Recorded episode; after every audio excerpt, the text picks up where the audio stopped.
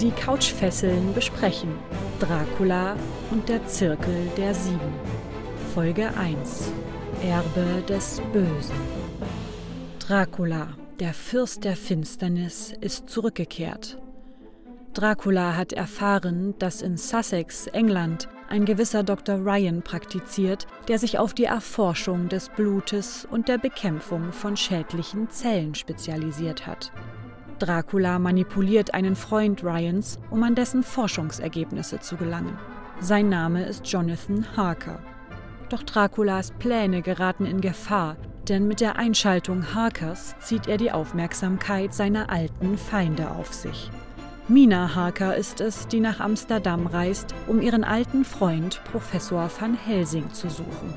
Es kommt zu einem Wiedersehen der ehemaligen Gefährten. Sie müssen schnell erkennen, dass das Böse nicht besiegt ist. Kurz darauf steht es ihnen gegenüber, in der Gestalt ihres schlimmsten Albtraums. Dracula.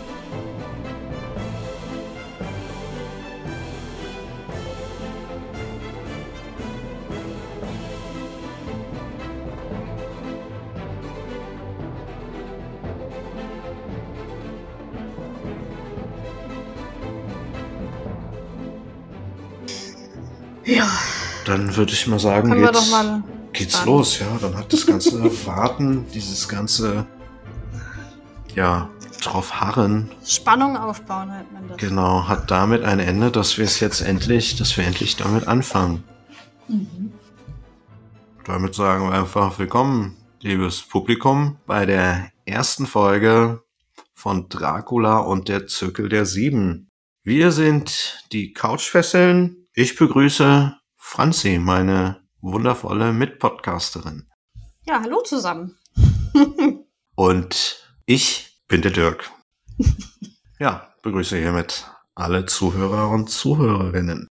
Was haben wir heute vor? Wir reden über das erste Hörspiel aus der Reihe Dracula und der Zirkel der Sieben von Maritim. Titel Erbe des Bösen. Das ist die Serie, die wir uns gemeinsam ausgesucht haben, über die wir im Reihe der Zirkel der Sieben Besprechung ein wenig plaudern wollen. Bevor wir damit anfangen, Franzi, erzähl doch mal, was hat dich in der letzten Zeit gefesselt?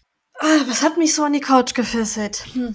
Ja, also ähm, ich bin ja ein Bücherwurm, habe ich ja letztens schon mal in, den, in der ersten Folge in unserer Vorstellung erzählt. Und ich habe durch, durch dank durch eine Krankheit, Erkältung, Zeit gehabt, ein Buch zu lesen. Und vielleicht kennt jemand die Autorin. Und zwar geht's um Ursula Posnanski. Das ist eine Autorin aus Österreich, wenn es mich nicht täuscht. Und die schreibt überwiegend Jugendthriller und auch Krimis für Erwachsene, soll ich mal sagen, aber im Überwiegenden sind's Thriller für Jugendliche. Und da kaufe ich eigentlich alles blind. Also bei der, ja, ich weiß, schönes Wortspiel, ne? Aber da, da kaufe ich eigentlich alles sofort, wenn es rauskommt, weil die einfach einen ganz, ganz tollen Schreibstil hat und eigentlich immer spannend erzählt und die Bücher hat man auch in der Regel schnell durch. Weil sie einfach schnell erzählt sind. Also ich gehe kurz rein, Entschuldigung. Ja, sie ist, sie ist Österreicherin. Aus Ach, Wien. gut. Du hattest das vorhin Hatte im ich, hatte ich Vorgespräch, recht, dass sie genau. aus Wien kommt. Ja, äh, genau. Also die Bücher lassen sich sehr gut lesen, weil einfach der Schreibstil so flüssig und leicht zu lesen ist. Und im August kam ein neues Buch von ihr raus. Das nennt sich Oracle, also Orakel auf Deutsch. Und es geht da um einen Jungen, der ähm, kommt an die Uni, ist ungefähr so 18 und ist etwas sonderbar, denn er sieht an manchen Menschen sogenannte Marker. Das sind irgendwelche Felder, die Körperteile verdecken. Und das klingt erstmal furchtbar seltsam und weird, aber es ist bei ihm schon seit dem Kindesalter schon aufgetreten und seine Eltern haben ihn dann natürlich zur Psychologin geschickt, weil irgendwie kann das nicht normal sein. Ne, ist ja logisch. Er wird dann mit Tabletten eingestellt und sieht dann auch diese Marker, wie er sie nennt, nicht, aber wurde dann in der Schule auch ziemlich gehänselt deswegen. Jedenfalls ist er an dieser Uni und ein Klassentreffen steht an von seiner früheren Schule und dort sieht er diese Leute, die ihn gehänselt haben, wieder und tatsächlich haben manche ein paar Veränderungen. Zum Beispiel ein Mädchen ist im Rollstuhl und von diesem Mädchen konnte Julian, so heißt der Hauptcharakter, eben nur den Oberkörper sehen, nie die Beine. Ein anderer bekommt wenig später einen Motorradunfall und auch von diesem Jungen konnte Julian eben nur also den halben Oberkörper sehen. Und so zieht sich das weiter durch und es keimt der Verdacht auf, ja Mensch, da ist irgendwas, das kann doch nicht sein. Irgendwas stimmt da nicht. Er muss rausfinden, ob das wirklich miteinander zusammenhängt. Und Da ist was nicht normal mit dem da Jungen, ist, ja. das stimmt was nicht. Aber eben, ne, man glaubt natürlich, der hat irgendeine psychologische Störung, wie auch immer. Ne? Und das wird halt dann, versucht er das aufzuklären, setzt seine Medikamente ab, versucht seine Therapeutin ein bisschen zu belügen, indem, dass er sagt, ja, er nimmt alles noch, ist alles toll. Und ja, es klingt erstmal irgendwie total seltsam, aber im Nachhinein entwickelt sich es doch zu einem wirklich spannenden Buch, wo man wirklich wissen möchte, wie es weitergeht. Ich muss aber auch sagen, es war jetzt nicht eines der stärksten Bücher von Bosnanski. Es ist ein gutes Buch. Ich hatte das innerhalb von zwei Tagen durch und es, es ließ sich gut lesen. Vor allem, ich habe es als Hörbuch gehört, wird es gelesen von Jens Wawrczyk, den wir ja alle kennen. Und der liest einfach Hörbücher super. Also kann man gar nicht alles sagen. Der kann lesen. Der ist, oh, Das ist schön. der liest auch so ziemlich alle Bücher. Dem hört man gerne zu, ja.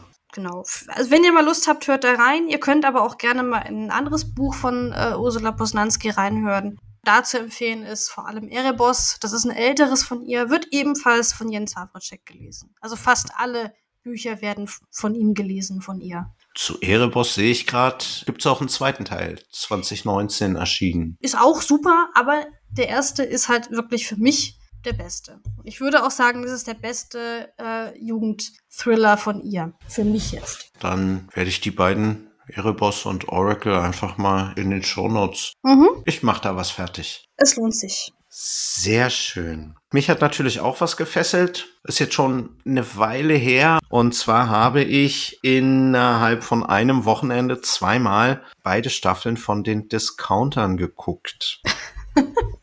Cooler Name. Das ist eine sogenannte Mockumentary, die halt im Stile einer normalen Dokumentation gefilmt ist, aber von Schauspielern tatsächlich dann gespielt ist. Ja, es handelt halt um die Belegschaft eines kleinen Discounters in Hamburg, was die da so erleben, meistens halt tatsächlich nicht bei der Arbeit, also während der Arbeitszeit, aber nicht bei der Arbeit.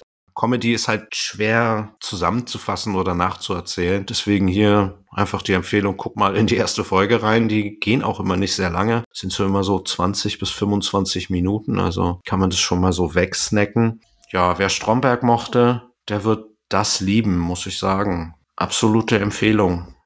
Tue ich auch mal in die Shownotes. Ist auf Amazon Prime zu streamen. Ich habe das mal gehört, also den Titel zumindest. Ich weiß nicht. Ich, also irgendwie war das irgendwie auch in den Medien vor kurzem erst. Ja, und somit hat diese Serie das dann in die Nennung meiner Fesseln geschafft, wollen wir es mal so nennen. Ja, dann ja, bin ich mal Fall. geschafft, was wir bis zur Aufnahme der nächsten Folge noch so alles äh, fremd konsumieren. Kommt drauf an, wie viel wir hier konsumieren. Wir haben uns ja doch schon ein bisschen was vorgenommen. Ach, Ist ambitioniert, aber machbar und es macht ja auch Spaß. Also ich Auf hatte beim Vorbereiten doch schon meinen Spaß.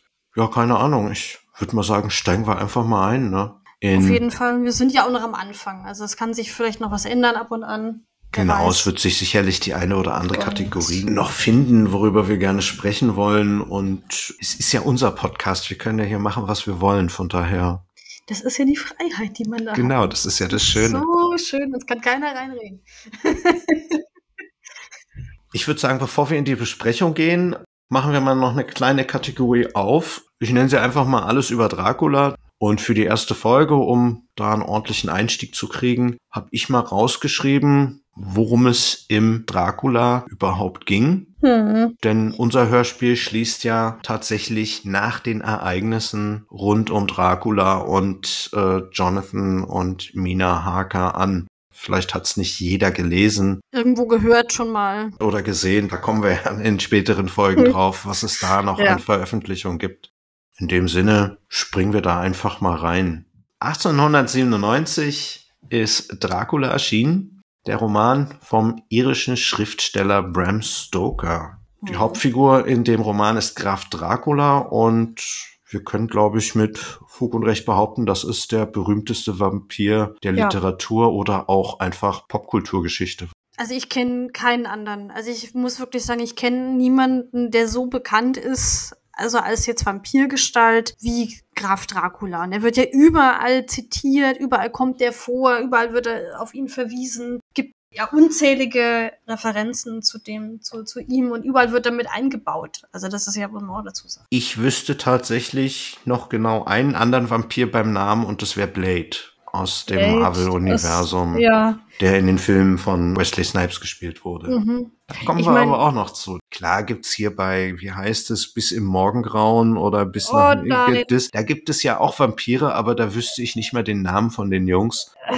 Also, da muss ich mal ein, einhaken. Ich finde ja, also ich finde bei Dracula, er ist ja wirklich der klassische Vampir. Also er ist ja böse, er ist dunkel, er ist düster und er ist so, wie man sich einen Vampir eigentlich vorstellt. Die, ich würde jetzt den Leuten, die diese Bissbücher mögen, überhaupt nicht zu nahe treten. Ich habe sie mit 14 auch gelesen. Ich mochte sie auch. Aber jetzt, wenn ich so drüber nachdenke, oh, glitzernde Vampire, die, im, im, die in der Sonne sind und Vegetarier sind buchstäblich. Nee, also ich möchte gerne dann doch düstere Vampire haben und die dürfen dann schon äh, unberechenbar blutrünstig sein. Ja, dieses ganze Vampir-Thema hat ja auch was unheimlich Erotisches, ne? Und da ist so eine Äh, Teenager-Liebesgeschichte passt ja dazu eigentlich nicht. ich finde das immer noch erotisch, ne? Also Vampire sind schon, also die haben ja, das ist ja auch ein Aspekt, soweit ich das weiß, dass die, wenn die Blut saugen, das ja auch irgendwie diese Gefühle in, in den Leuten auslöst, ne? Oder dieses, dieses Euphorie und Erregungsgefühl, das, was das Opfer bekommt, ne? Wenn man da so den Geschichten glauben mag. Ja, da müssten wir mal nachforschen, ob wir dann jemanden finden, der uns da aus erster Hand was zu erzählen kann. Oh ja, unbedingt, unbedingt. unbedingt. In einer anderen Folge. Passt der Titel auch dazu. Können wir zum späteren Zeitpunkt vielleicht auch auf diese Thematik nochmal eingehen, aber ich glaube, Ja. da gibt's noch genügend andere Fakten, die wir in kurzen, in kurzen Brocken hier Auf jeden vor Fall. unsere Folgen klatschen können. Wobei es gibt ja mittlerweile schon zehn Folgen, also Mhm. die Chance steht ganz gut, dass wir eine, eine Ü18-Folge machen müssen. Aber ich glaube, was, was so dieses Erotik- oder, oder Anziehungsthema hat, das ist ja auch immer diese Macht. Ne? Also dieser Vampir, um jetzt mal wieder den Bogen zu Dracula zurückzuschlagen, ist ja auch extrem mächtig. Und Dracula wird ja als der mächtigste Vampir aller Zeiten beschrieben. Das hat halt viele Aspekte, aber da kümmern wir uns einfach mal Mhm. in einer der ganz späten Folgen. Wir haben noch viel zu bereden. Wir haben noch hier. vor, wir haben noch viel vor. Ja. Aber das ist die Vorgeschichte. Es geht in Dracula, da geht es um Jonathan Harker. Jonathan Harker ist Rechtsanwalt und der reist von London nach Transsilvanien. Heutzutage heißt das Siebenbürgen. Genau, ja. Ja, der soll zu einem Grafen Dracula reisen, der Harkers Hilfe benötigt, um für ihn Geschäfte abzuwickeln. Auf der Reise dorthin erlebt Harker merkwürdige Dinge mit den Einwohnern und auch während seinem Aufenthalt im Schloss des Grafen passieren wirklich, wirklich merkwürdige Dinge, die er sich nicht erklären kann. Wie es dann auch kommen muss, er entdeckt dann früher oder später die wahre Natur des Grafen und wird vom Grafen auf dem Schloss in Gefangenschaft genommen. Dracula macht sich dann per Schiff auf den Weg nach England, hat auf dem Schiff mehrere Holzkisten mit Erde. Jonathan gelingt währenddessen die Flucht. Ein Monat später landet das Schiff, die Demeter, in England. Laut dem Kapitän sind während der Überfahrt nach und nach alle seine Matrosen verschwunden. Er hat wohl ein etwas auf dem Schiff bemerkt, was sich dort rumgetrieben hat, und außer ihm und seinem Hund ist niemand übrig geblieben. Dann haben wir wieder einen Schnitt in der Geschichte und wir sind bei Mina Murray. Die ist die Verlobte von Jonathan und die besucht ihre Freundin Lucy Westenra. Die wohnt ein bisschen außerhalb von London und auch dort ereignen sich dann merkwürdige Dinge und Lucy erkrankt und hat eine markante Bisswunde am Hals. Ja, die ziehen dann Bekannte zu Rate. Dadurch äh, kommen sie dann an einen Dr. Van Helsing. Der ist wohl Experte auf diesem Gebiet und kommt ihnen natürlich sofort zur Hilfe. Auch Jonathan Harker, mittlerweile sind drei Monate vergangen, kehrt von seiner Flucht wieder zurück. Es stellt sich dann raus, dass Lucy ein Vampir ist. Die wird dann gepfählt, geköpft und mit Knoblauch geknebelt. Also da gehen sie wirklich. Harte Bandagen hier. Ganz ehrlich, John wäre auf sie zugerannt, hätte sein Hemd von der Brust gerissen, sein oh, ja. Kreuz entblößt und den Vampir einfach in Staub zerdudelt. Bevor muss er die Ärzte rufen, ne? Bevor er das noch macht, muss er hier noch hier... Ja, es muss, er muss ja mit freiem Oberkörper, er muss ja... ja. Egal. Kurzer, kurzer Exkurs dahin. Gruß an Team Sinclair. Nachdem sie Lucy gepfählt, geköpft und mit Knoblauch geknebelt haben, bilden sie eine Gruppe, derer sich dann weitere Freunde anschließen und sie beginnen die Jagd auf Dracula. Letztendlich zerstören sie all die Kisten und die letzte Kiste, in der Dracula ist, in der versucht er wieder zurück in die Karpaten zu fliehen. Mhm. Ja, das Ganze gipfelt dann ganz dramatisch in einem Showdown vor dem Schloss. In letzter Sekunde vor dem Sonnenuntergang kann Jonathan den Vampir köpfen, während von einem der Mitstreiter das Herz des Vampirs mit einem Messer durchbohrt wird. Damit endet hier die Geschichte von Dracula. Wir erfahren dann in dem Buch noch, dass sieben Jahre später Mina und Jonathan geheiratet haben und einen Sohn bekommen haben namens Quincy. Das ist so die Geschichte was man zu dem Buch noch sagen muss, es ist eine Sammlung aus Briefen und Berichten. Es ist schon schwieriger zu lesen, muss ich sagen, sind die Hörbuch, Hörspiel und Spielfilm-Umsetzung schon deutlich leichter zu konsumieren. Es ist halt, da wird ja die Geschichte erzählt. Und ich denke mal, die Geschichte kennt ja, oder die meisten werden, denke ich, die Geschichte von Dracula kennen. Vermutlich schon mal irgendwo konsumiert. Damit können wir uns in das Hörspiel reinstürzen. Dracula und der Zirkel der Sieben, Folge 1, Erbe des Bösen, erschien im Maritim Verlag am 5.3.2021 und geht insgesamt 70 Minuten. Regie und Schnitt von Patrick Holtheuer, Produktion von Sebastian Probot, Autor ist Marc Freund und die Musik ist von Bernard Guscal. Ja. Schön französisch. Ja, Marc Freund kennt man aber auch noch. Der ist beim Maritim wohl ein bisschen verbreiteter. Der hat ja auch noch bei manchen Sherlock Holmes Hörspielen mitgeschrieben, bei den neuen Fällen. Da kenne ich ihn noch her. Also da war er beteiligt oder hat, hat Fälle verfasst. Der André Minninger von Maritim. So ungefähr. Also ne, nicht, nicht, ja. so ungefähr. Aber der schreibt doch Bücher. Also er schreibt doch ähm, nicht nur Skripte, sondern auch wirklich Bücher, so wie ich gelesen habe. Aber der hat schon eine große Reihe an Hörspielproduktionen. Für ja. John Sinclair, Darkland, Edgar Wallace die neuen Fälle, Sherlock ja. Holmes neue Fälle. Bei Oscar Wilde, Mycroft Holmes, Jules Verne, die neuen Abenteuer des Phileas Fogg, Irene Adler, Sonderermittlerin der Krone, da klingelt irgendwas, glaube ich. die letzten Helden, was ich auch gerne gehört habe. Mhm. Gespensterkrimi. Naja, also eigentlich werkelt er auch am Zirkel der Sieben mit rum. Ist das schon überwiegend bei Maritim, hätte ich jetzt gesagt. Ja. Oder? Also Doch. die John Sinclair ist Bastei Lübbe. Ja. Edgar Wallace, Sherlock Holmes. Ja, aber ich, es, ist, es klingt so, als hätte der wirklich sehr, also er wäre schon, er schreibt schon sehr, sehr viel und ist da auch erfolgreich. Und Lady Bedford hat er gemacht mhm. als Autor. Auch eine sehr schöne Serie, die ich sehr gerne mag. Wie gesagt, dadurch, dass er an so vielen Maritim-Produkten beteiligt ist, davon gehe ich dann aus, ja. dass er da der Haus- und Hofschreiber ist. Mal gucken. Wir sind ja gerade am Anfang. Vielleicht treffen glaub, wir ihn ja auch mal. Treffen wir irgendwann mal irgendwo. Werden wir ja sehen. Dann haben wir noch ganz kurz was übers Cover, sage ich. Wir sehen einen Vampir, offensichtlich äh, Dracula und im Hintergrund so ein bisschen Soldatenschlachtgetümmel, alles in so einem rot-gelblichen Ton, sehr düster gehalten. Nichts, was auf das Erbe des Bösen so ganz plakativ hinweisen würde. Vielleicht die Schlacht. Also im Hintergrund, der Anfang ist ja auch. Damit fängt es ja gleich an, ne? Eigentlich schon, weil dann, aber da ist ja Dracula noch nicht. Also der, den gibt's ja da. Das bewerten wir dann auch später. Wen haben wir in den Hauptrollen?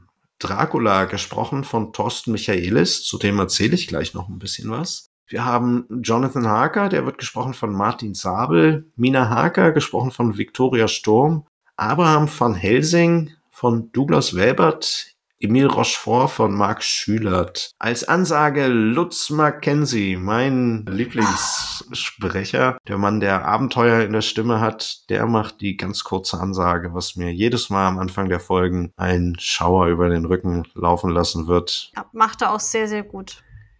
Leider aber aus der Erkenntnis, dass ich ihn im Laufe der Folge dann nicht mehr hören werde. Aber Ja. nein, es ist schön, ihn immer wieder zu hören. Er klingt aber immer gleich. Also, ne? Also es ist Der ist äh, wenig alt geworden, nicht, muss man gealtert, sagen. Nicht ja, groß den gealtert. könnte ich mir immer noch so als schneidigen 26-Jährigen vorstellen. Ja, ja. Ja, Na, okay, 28. ja gut, acht, gut, darauf können wir uns einigen. 28 passt. Nee, aber der klingt wirklich, also wenn ich jetzt so die alten fünf Freunde höre und das heute, gut, man hört es ein bisschen, aber, aber nicht groß, also, ne? Nicht Super- wirklich, nee, der hat eine sehr schöne. Stimme. Ja, Und, und von ihm lässt, lässt man sich gerne was erzählen. Das ist Ja. ja. ja, sehr gern. Wem ich auch sehr gerne zugehört habe in diesem Hörspiel ist Thorsten Michaelis, der, wie schon gesagt, den Dracula gesprochen hat. Ja, was gibt es über ihn zu erzählen? Also allzu viel privat habe ich über ihn nicht gefunden. Er ist am 31.01.1961 in Berlin-Ost geboren, ist verheiratet und lebt hier mit mir zusammen in Berlin sozusagen Tür an Tür. Ja, Ja. und sein Bruder Dirk, da haben wir die nächste Parallele, der ist Sänger und Komponist. Kennt man den? Ja, er ist Sänger und Komponist. Ich mache einfach mal eine Parallelrecherche. Also vom Namen her sagt er mir gar nichts, aber gut, ich kenne ja auch nicht alle, nicht jeden. So, er hat auf jeden Fall eine Wikipedia-Seite. Das ist ja auch schon mal, er ist im wichtigsten Informationsmedium. Ja, ja, er ist wichtig, ja. Naja, er war Frontmann der Band Karussell. Jetzt muss ich mich leider outen und sagen, dass ich diese Band nicht kenne, sondern er dachte, nicht. dass es ein Hörspiellabel ist. Ja, Er wohnt auf jeden Fall auch in Berlin, also kenne ich ihn ja garantiert auch. ja vielleicht läuft er, vielleicht ist er gerade, weißt du, zwei Häuser weiter und da wohnt er schon und das weiß er noch nicht. Ja, aber er hat zwei, vier, sechs, 18, der hat schon elf Soloalben rausgebracht. Ja. Ja, deutsche Musik. Also wenn der auch so eine Stimme hat, In den Shownotes werde ich mal was von ihm verlinken. So, zurück zu Thorsten Michaelis. Wir sind schon wieder abgeschweift.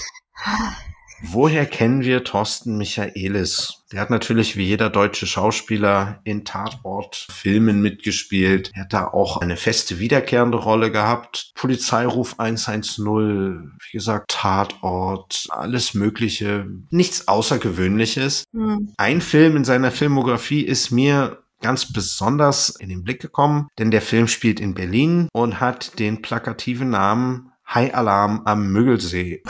Ich bin großer High-Film-Fan. Den Film kannte ich nicht. Ich habe aber mir kurz mal die Beschreibung angeguckt und da geht es um einen angeblichen Hai. Also es ist kein wirklicher Hai, das wäre zu skurril. Also High Alarm auf Mallorca ist es nicht in Berlin, sondern da geht es wohl um Leute, die da sich einen Spaß draus machen. also das könnte jetzt aber auch eine TKKG-Folge sein. High Alarm am welchem See? Es ist eine Komödie, also, Also, ja. von daher könnte TKKG oder auch eine Ferienbande-Folge sein, Ja, definitiv. ja, ja. Irgendwie sowas in die Richtung würde total durchgehen. Aber der Titel, Fall. wenn ich da durch eine Filmografie durchgucke, fällt mir so ein Titel natürlich direkt auf. Ja. Er ist natürlich auch Hörbuchsprecher. Er hat den Orkanus gewonnen 2008 in der Kategorie Hörbuch des Jahrzehnts. Mhm. Also wirklich schon. Also des Jahrzehnts, nicht nur von einem Jahr. David Nathan und Lars-Peter Luig als Regisseur. Mit ihm Mhm. zusammen haben sie Der Flüsterer im Dunkeln nach H.P. Lovecraft gesprochen. Ja. Ja, in Hörspielen kennen wir ihn auch. Kennst du die Offenbarung 23 Hörspiele? Ich habe angefangen, also ich kenne sie vom Namen, aber ich habe sie noch nicht gehört. Ich kenne ihn jetzt tatsächlich, also da hört, kennt man ihn auch. Also da hat er, glaube ich, mitgesprochen. Ne, bei Den Tupac Offenbarungen. Shakur. Ich kenne ihn noch vom Gruselkabinett. Und zwar als Phantom der Oper. Da hat er das Phantom gesprochen. Grandios. Wenn ich mich nicht irre, sogar war er da nicht der Dracula. Ich, ah, jetzt lehne Nein. ich mich wieder raus. Nein, da beim, bei dem war er nicht Dracula, da war es noch der großartige Joachim Höppner. Aber bei Dr. Jekyll und ist. Mr. Hyde habe ich ihn noch gesehen. Aber Ja, er hat ja, ja, auch die Stimme des dabei. Bösen. Der kann böse sprechen. Also von dem möchte ich mir nichts vorlesen lassen, wenn ich schlafen will, tatsächlich. Also zumindest in der, in der Tonlage nicht. In der Tonlage definitiv nicht, da würde ich sagen. Also da gruselt es mich schon, ja. ja. Der, das wäre ein schöner Wecker. Dirk, Oh Gott. du hast heute verschlafen. Steh jetzt sofort auf. Oh Gott. Ja, was hat er noch gemacht? Ich habe hier noch gefunden, das ist auch eine Serie, die ich sehr gemocht habe. Leider nicht mehr im offiziellen Kanon. Star Wars Dark Lord. Da geht's um den Aufstieg von Darth Vader. Da hat er einen der Jedi gesprochen, mhm. Rowan Shrine. Drachenlanze, da hat er Caraman gespielt, einen der Hauptcharaktere. Auch ein schönes Fantasy-Epos. Ja, und für die Lauscher Lounge auch noch mal so ein kleiner Randfact, hat er Dracula inszeniert.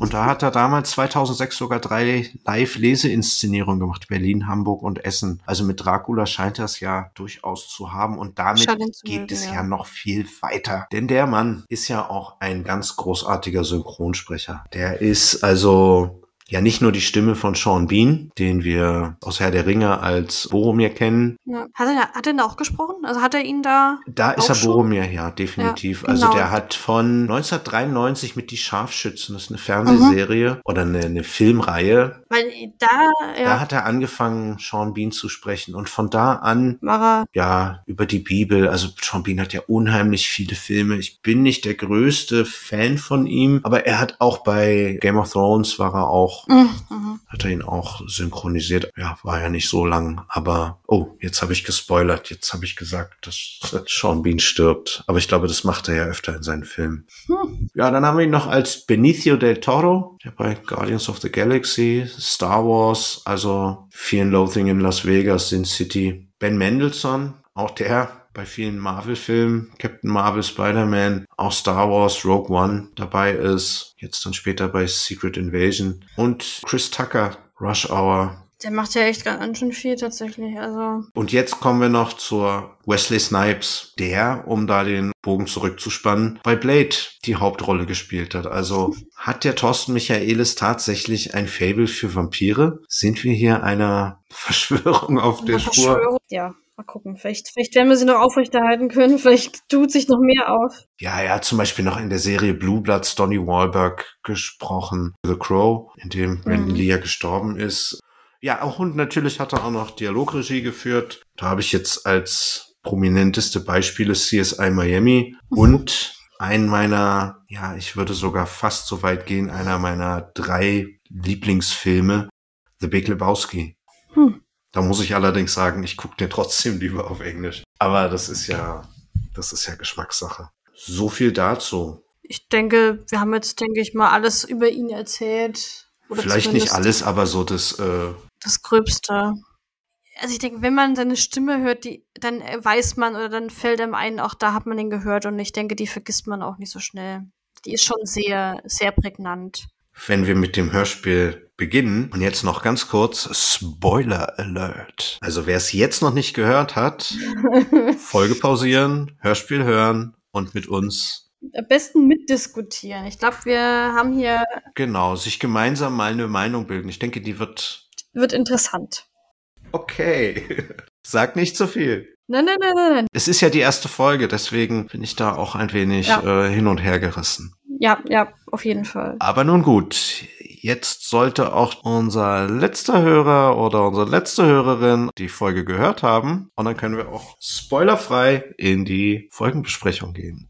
Wir starten mit einem Prolog, hätte ich das jetzt gesagt. Und wir starten 1431. Also Dracula erzählt, wie das in Transsilvanien da gerade abläuft mit Krieg und den Osmanen und da ist Tod und Verdammnis überall. Und somit beginnt quasi das Hörspiel. Also wir haben 1431 und wir erleben eine Frau, die in, in den Wehen liegt, in dieser schrecklichen Kriegszeit in Transsilvanien. Und die wird gespielt von Ilona Otto. Da muss ich immer an Barbie denken, weil die die Barbie äh, spricht. Du nimmst mir die Worte aus dem Mund. Oh, sie, aber nicht immer die Barbie, sie spricht auch andere Rollen. Ja, aber sehr, sehr oft Barbie und, und Es ist eine ellenlange Liste mit Barbie-Filmen, von ja. denen ich noch nie, aber egal. Ich bin halt auch garantiert nicht die Barbie-Zielgruppe. Aber ich muss da ständig dran denken. Ständig. Woher kennen wir sie noch? Sie ist Lola Bunny aus Wer den das? Bugs Bunny Oh. Cartoons. Wo ich sie noch kenne, ist, da hat sie aber eine kleine Rolle, und zwar aus Pretty Little Liars. Da hat sie die Melissa gesprochen. Das ist eine Schwester von einer Hauptfigur. Aber das ist ja eine kleinere Rolle. Aber ich glaube, diese Frau, also diese Stimme hört man ja gefühlt überall, in jedem Film, in jedem, in jeder Serie. Ja, die ist sehr Also viel unterwegs. Sie, sie ist auch Emily Erdbeer. Bei der Serie She-Ra. Da spielt sie die Scorpia. Also hört sich an wie eine der Bösen. Mit She-Ra bin ich nicht so fit wie mit Masters of the Universe. Aber die größte Rolle, und da wurde ich damals zu genötigt, und ich habe jede einzelne Folge geguckt, außer die neueste Staffel. Bei den Gilmore Girls war sie die Tochter von äh, Dings da, Lorelei, und Ah, zwar ja. Rory. Oh Gott. Die, ähm, na, ich komme auch nicht auf den Namen. Nee, ich hab's. Daher kam mir die Stimme auch gleich bekannt vor. Wie gesagt, jede einzelne Folge geguckt und gar nicht so schlecht, auch wenn es tatsächlich auch nicht, nicht Schnittmenge in der Zielgruppe war, aber Nicht so deins war. schwamm drüber. Es war trotzdem unterhaltsam. Sie ist auch in sehr vielen Hörspielen auch immer wieder, taucht sie auf. Also ich könnte jetzt keine, keine genauen Titel nennen, aber im Gruselkabinett taucht sie auf. Bei Faith hört man sie ab und zu, aber in so kleineren Rollen. Also da Das sind die typischen nichts- Episodenrollen. Ja, da hat sie jetzt nichts Großes, wo ich jetzt sage, oh, da kennt man sie. Also ich kenne sie, wie gesagt, aus Barbie. Und Barbie ist ja, ne, also da ist sie mir hängen geblieben. Und ich muss immer an Barbie denken, wenn ich diese Stimme höre. Es tut mir leid, aber irgendwie verbinde ich Ah, das immer vielleicht kriegt man sie dazu, mal was zu singen für uns. Oh, ja. Also auf jeden Fall, auf jeden Fall ist die Dame gerade während ihrer Niederkunft und die Ja. hat Schmerzen. Auf jeden Fall. Macht sie auch sehr gut.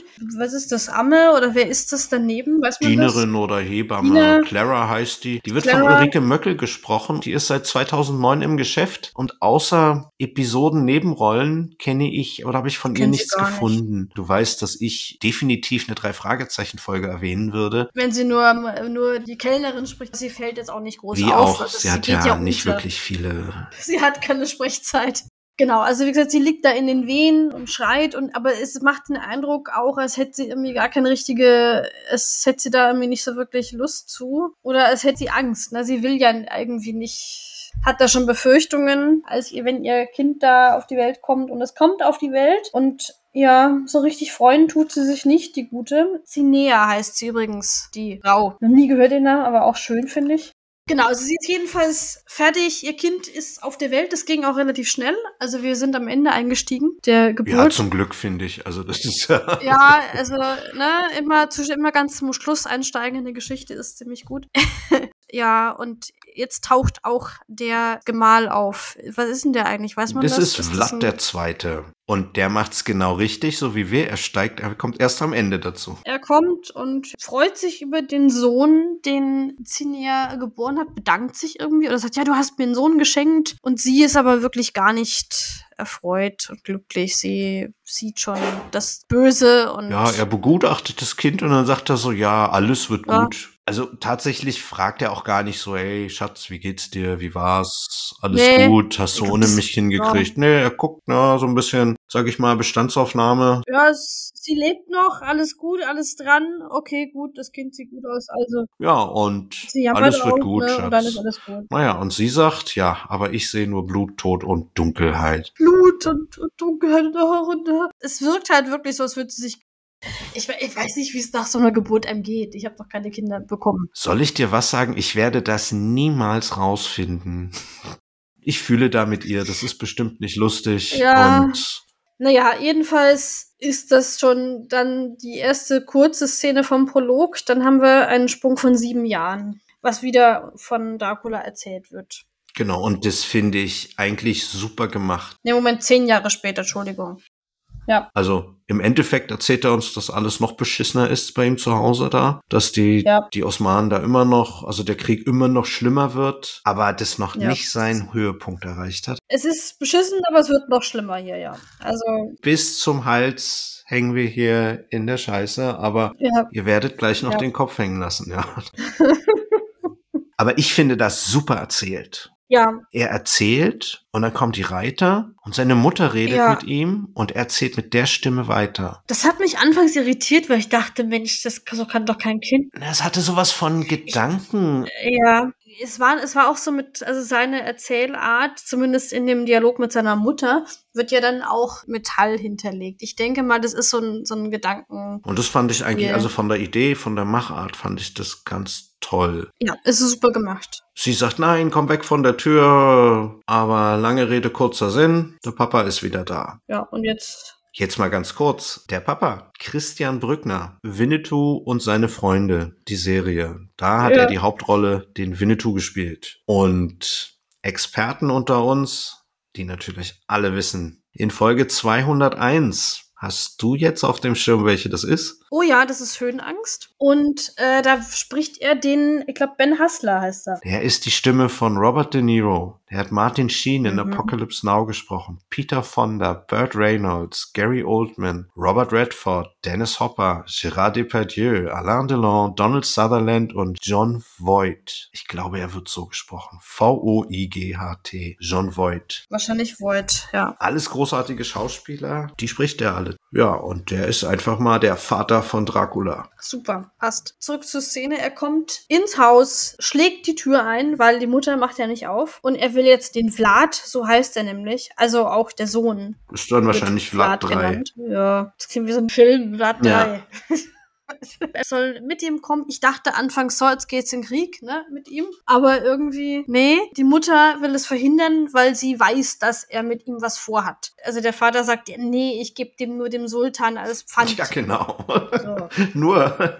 Das beruhigt sie aber überhaupt nicht und äh, sie will dann sich gegen ihn stellen und nein, äh, das darfst du nicht und ja, da wird sie kurz dann niedergeschlagen, Ohrfeige, dann geht's auch schon los. Der junge Vlad geht auf den Vater zu und Äh, Er sagt, er erkennt, dass seine Mutter ihm hier definitiv nicht helfen wird und ergibt sich in sein Schicksal. ja, er geht halt mit. Was soll er auch Ja. machen? Ne? Also dann sind wir wieder sieben Jahre später, da ist er also 17 und der alte Vlad liegt im Sterben und der Junge kommt wieder zurück. Scheinbar waren die wohl getrennt, das wissen wir nicht genau, was Naja, da der war. war ja wohl beim Sultan. Ja, ja, beim Und wahrscheinlich Sultan. hatte der Sultan Durst, dann sind sie weitergezogen. Ja.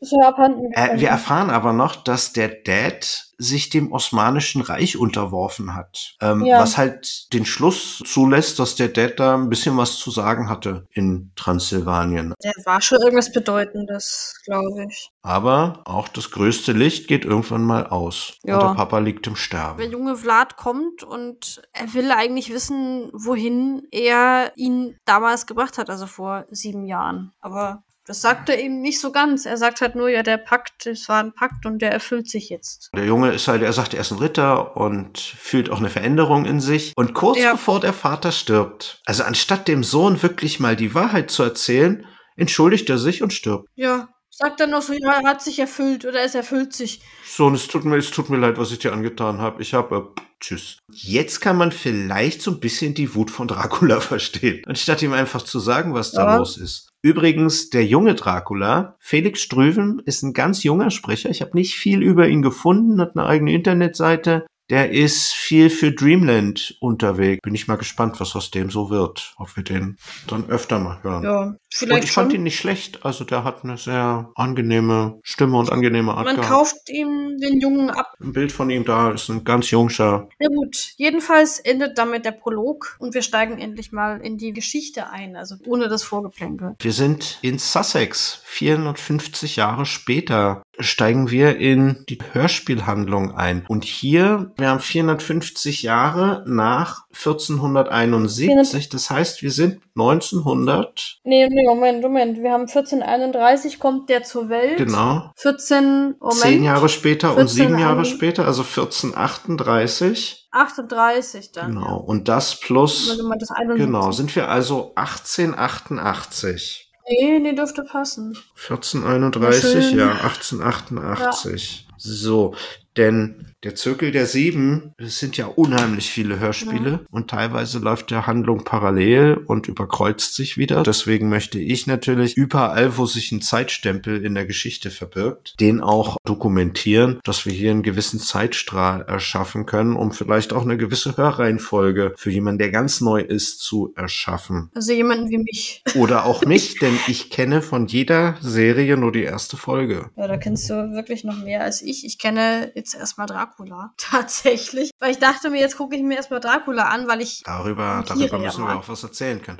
Und hier haben wir schon den erwähnenswerten Trope in diesem ganzen Universum, denn es wird ganz klar gesagt, Bram Stoker hat diese Ereignisse nur niedergeschrieben und sich nicht ausgedacht. Also er ist tatsächlich nur ein Chronist und Er, also auf jeden Fall dort ist es so, dass die äh, Schriftsteller tatsächliche Personen sind, die diese Geschichten nur niedergeschrieben haben sie werden halt zu. und sind tatsächlich auch als handelnde Person dann in den Hörspielen präsent. Sie treten, treten halt auf und das muss man halt wissen, weil das, also ich wusste es, also ich am Anfang, ich kann mir darunter noch nicht wirklich was vorstellen. Ich glaube, das muss man erlebt haben. Also jedenfalls gibt es diese Figuren, äh, diese Personen als Spielfiguren in den Hörspielen. Ja, inwieweit sie jetzt irgendwie einen Einfluss auf die Geschichten haben werden. Also sie werden jetzt hier keine Allmacht Nein, irgendwie haben, die sind halt ganz normale Personen. Ja. Finde ich eigentlich eine schöne Idee. Eine schöne Wertschätzung. Was hat es für uns tatsächlich die Perspektive, dass jeder, der irgendwo da in dieser Zeit irgendwo in der Literatur vorkommt, bei uns auch als Figur in unseren Geschichten in Aktion treten kann? Und das finde ich eigentlich eine spannende, einen spannenden Ansatz. Also wir, um jetzt mal den Bogen Genau, wieder wir kommen mal wieder zurück zur Folge. Ähm, wir sind jetzt quasi in, was ist das, Sussex, ne? Genau. Und wir haben zwei Figuren in der ersten Szene, nämlich Amy und Bradley. Ryan werden die genannt. Das ist ein junges Ehepaar, was gerade sich verheiratet hat. Und die kommen nach Hause und ja, sind noch ganz euphorisch von der Hochzeit, weil das ist gerade an dem Tag wohl, wie es scheint. Ja, jetzt wird erstmal ordentlich nochmal durch die Wohnung getanzt oder durchs Haus. Vermutlich auch im Dunkeln. Ja, er soll ja Licht anmachen, ne? Genau, also er sieht, sie wird erstmal getanzt und gesagt, ach ja, jetzt gehen wir auf Hochzeits auf Flitterwochen näher, Venedig und Paris und und sie freut sich, also Amy freut sich schon tierisch. Ach, es war so schön. Und dann er Bradley, ja, so wie du es dir so gewünscht hast, ja, das machen wir schon. Und also, es klang schon wieder so, das ist so, so typisch, er fügt es schon in das Ehebild ein hier. Er tut das, was die Frau Ja, kaum verheiratet und macht alles Ja. richtig. Es ist schon wieder sehr gut, genau. Ich habe ein Hörspiel im Kopf, Ja, wo mich die Anfangsszene an diese Szene hier erinnert hat, die dann aber in dem Hörspiel Ja. eine ganz andere Wendung ja, nimmt. ja, ja, ja, Sind ja. wir da auf der äh, gleichen? Ist von Sinclair? Ja, wir sind auf der. Ja, ich dachte nämlich auch genau an dieses Hörspiel. Ich Die dachte, hei, Geisterbraut. da hat aber jemand die Geisterbraut und das ist genau so. Nur dass da geht's halt gleich zur Sache. Da haben sie gleich Hochzeitsnacht im Sinn und da tanzen sie. Ja, halt die sind voll da. in der Sinclair ist ja ein Geschichte. bisschen offensiver. Und, und hier hat's nicht ganz Ja. so ein drastisches Ende Nee, nee, nicht ganz. wie in der Sinclair-Geschichte. Übrigens nebenbei, meiner Meinung nach, schon. eine der wirklich besten Sinclair-Folgen. Ja, Weil die die. so eine ganz andere super. Erzählweise hat und weil da die Uhr auch tatsächlich mal so ein bisschen eine Rolle spielt. Und ich finde die auch super gruselig. Ne? Jetzt dann nochmal zur Folge Genau. zu dieser hier zurück. Also sie tanzen, sie tanzen durchs Zimmer und sind da total entspannt. Plötzlich sieht Amy was in der Halle oder im Raum und dann soll hier mal das Licht angemacht werden. Also anscheinend können die im Dunkeln tanzen. Ich weiß es nicht. Ist es noch so hell? Sieht man da im Dunkeln, wenn man da. Also man gewöhnt sich ja schon dran, aber. du jetzt im Dunkeln tanzt oder mit Tränen in deinen Augen, du wirst halt nicht viel sehen. Und das kann man ja dann. Oh. Ja, ja, einer muss zumindest ein bisschen was gucken können. Ne? Egal. Das war gerade eine 80er-Jahre-Referenz. Mach alles kaputt hier mit den Referenzen. Ja, ich bin halt ein bin hier- 80er-Jahre-Kind. Ja, ich bin, ich bin zu jung. Das war äh, Ultravox, Dancing with Tears in Your Eyes. So, also, wir sehen, also jemand ist da wohl, auch schon mal eine gruselige Vorstellung, jemand ist in deinem Haus. Genau, und es stellt sich raus, es ist Jonathan, der schläft da im Sessel oder, oder auf dem Stuhl oder. Ja, und um die ganzen, den, Und- den, den Krone aufzusetzen, ist der ein Trauzeug. Also ich frage mich wirklich, was hat der da gemacht? Also mal ohne Spaß jetzt, der Typ ist, also es wird gesagt später, ne, also die erkennen den und es wird gesagt, äh, er ist Trauzeuge und haut dann aber irgendwie ab später, also nach der Trauung scheinbar und schleicht sich ins Haus, hockt sich dahin und pennt erstmal. Na gut, er wartet auf das Pärchen, aber schon ein bisschen seltsam, oder? Also der aufmerksame Hörer wird hier merken, mit dem stimmt was nicht. Nee, nee. Irgendwas ist dann, ich glaube, keiner se- setzt sich hin und wartet dann, bis das Pärchen heimkommt und eigentlich jetzt seine Ruhe will. Naja, jedenfalls ist er da und wartet und jetzt will er von seinem Freund, denn die kennen sich von, ich glaube, von Studienzeiten. Der Bradley ist ja auch Arzt, will die Therapie. Er sagt, hier, das hast du mir vor einer Zeit angeboten. Ja, aber Bradley sagt, Äh, können jetzt nicht mit der Therapie anfangen, weil morgen ist meine Hochzeitsreise. Hier, Frauchen, die ist gerade Kaffee machen gegangen, aber im Endeffekt sie wird erstmal von ihm weggeschickt und dann ganz grantig sagt sie zu ihm, ja, es ist Hochzeitsnacht. denkt dran, ne, wir haben noch was vor hier. Ne? Also die hat da jetzt überhaupt keinen Bock, Mir dass esse zeitig hier. Aber Bradley ist halt ein Arzt, ne? Was soll man da machen? Der hat ja diesen hippokratischen Eid geschworen, also wird, aber wir wissen ja auch, dass es noch andere Gründe haben kann. Auf jeden Fall, er stimmt dann zu, ne? Amy Ja. findet es, glaube ich, ja, zu Deutsch gesagt, richtig kacke. Ich finde auch, er, er knickt da sehr schnell ein. Also er ist ja da, ne, er sagt erstmal so, ah nee, du, ich kann jetzt nicht, weil Hochzeitsreise und ah, und aber, und dann sagt er, ja, aber ihm geht's so schlecht und es ist wirklich dringend und es muss aber, und dann sagt er, ja, okay, gut, wenn das so schlimm ist, dann machen wir. Ich finde, das ging echt Viel schnell. besser. Der Hacker fragt so, ey, können wir anfangen? Und er sagt so, ja, das äh, braucht ein bisschen Zeit für die Vorbereitung. Komm morgen früh rum. Wo ich mir denke, ne, so lange ist es jetzt ja dann auch nicht mehr, ne? Da ist eine Hochzeitsnacht zwischen. Es willst du vorbereiten. Na gut, aber es geht ja eh nichts mehr, ne? Weil die ist ja eh äh, beleidigt und, und lässt ihn da nicht ran. Von daher hat er jetzt Zeit zum Vor Das hören wir dann ja in der nächsten Szene, was da los ist. Sie ist ja nicht begeistert. Also jedenfalls sagt dazu, der Bradley, der Arzt, kann ihm ein bisschen leid tun fast schon, aber na gut. Und äh, der Jonathan geht raus, zündet sich erstmal eine Kippe Und an. jetzt ganz kurz, bevor wir die beiden in ihrer Hochzeitsnacht alleine lassen. Ja. Katja Keller spielt die Amy Ryan. Die kennt man aus dem Marienhof. Da hat sie die Billy Vogt gespielt. Und Bradley Ryan wird von Kevin Kasper gespielt. In der Serie Mike Tyson spricht er die Hauptrolle. Die Serie heißt Mike und er spielt Mike Tyson. Und er ist in vielen Dreamland-Hörspielen unterwegs. Nur das als kleine Ergänzung. Und Hager raucht draußen mal. Natürlich benutzt er Streichhölzer Ja. und kein Feuerzeug. Also selbst Natürlich, wenn es ja. jetzt so ein Klapp-Benzinfeuerzeug gewesen wäre, aber Man muss auch mal sagen, ich finde allgemein die Geräuschkulissen hier wirklich gut. Nochmal zu Jonathan, der wird ja hier von diesem Martin Sabel gesprochen. Ich hatte beim Hören immer das Gefühl, ich kenne den. Konnte nur nicht sagen, woher. Und das liegt da auf der Zunge und man will das unbedingt sagen. Mensch, oh, wo kommt der her? Wo kennt man den? Und dann weiß man's, aber man kann es nicht aussprechen. Und heute dachte ich mir jetzt, wo läuft der noch? Wo, wo hört man den noch? Und ich kenne den tatsächlich aus einem Computerspiel. Martin Sabel hat in den Neusynchronisationen John Wayne nachsynchronisiert. Ja, ich, also er macht auch viel Kurzfilme, glaube ich. Aber man kennt ihn nicht so, finde ich. Beim Simpsons-Spiel Tingle Tangle Bob. Also Enderal war das, was ich gemeint habe. Oder Enderal, ne? Da hat er mitgespielt, da war er eine relativ große Rolle. Ne, aber man, man kennt. Über den erzähle ich dir in einer der. Folgen, der späteren Folgen auch noch was. Der wird uns ja noch eine Weile verfolgen. Ich mag den Sprecher übrigens. Ich auch. Er passt auch, finde ich, zu, zu Jonathan. Genau, also er, er zündet sich dann eine Kippe an, nochmal zur, zur Szene zurück. Er steht da draußen und, und jetzt kriegt er Besuch von einem unbekannten. Kroll oder Kroll, Kroll, also genau, das, das weiß ich auch nur aus der Sprecherliste, denn der wird namentlich nie angesprochen. Ich habe ihn jetzt hier Diener genannt, weil das ist ja irgendwie mehr ist er nicht. Später kommt er nochmal vor, nenne ich ihn einfach Igor. Das ist eine andere Hörspielserie, wo wir drüber reden. Äh, ganz kurz, André Bayer ist der Sprecher von Kroll. Machen wir kurz das Quiz. Äh, gut, Odo Finster hat keine Seriennummer. Da spielt er den Joe Kittredge. Folge 208. Oh, jetzt bei den alten Folgen, äh, bei den neuen äh, krieg, kriegst du mich hier.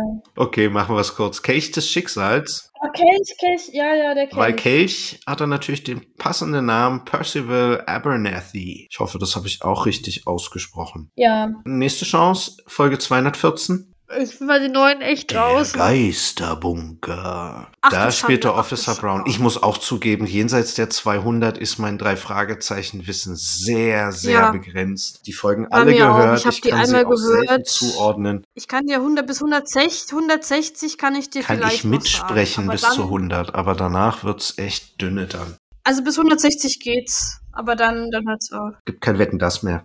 Ja, der wird also von Kroll angesprochen und der ist spooky. Der ist richtig spooky, der Mann. Und gibt uns natürlich einiges zu denken. Er spricht ja auch in Rätseln. Also er hat ihn beobachtet und fragt, wie das Gespräch ausgegangen ist. Also man hat jetzt schon das Gefühl, okay, der hat damit was zu tun. Und dann kommt Ja. ja raus. Harker wird von denen erpresst. Harker wird nicht bedroht, aber Mina wird Genau. bedroht. Im Hintergrund hört man dann, wie Amy und Bradley oder andersrum, wie Amy mit Bradley streitet und Bradley sich Ja. versucht zu rechtfertigen. Ja, sie sagt den Klassiker, Gehört so mit zur Soundkulisse. Wir wissen ja, dass da Streit sein wird und warum nicht auch ein bisschen was hören. Naja, und er fragt auch noch, wer ist der Auftraggeber? Und dann kommt ein ganz kryptisches, können Sie sich das nicht denken? Und damit sind wir dann raus. Dann kommt zumindest mein Lieblingssprecher aus dem ganzen Hörspiel, Dracula. genau, geht weiter.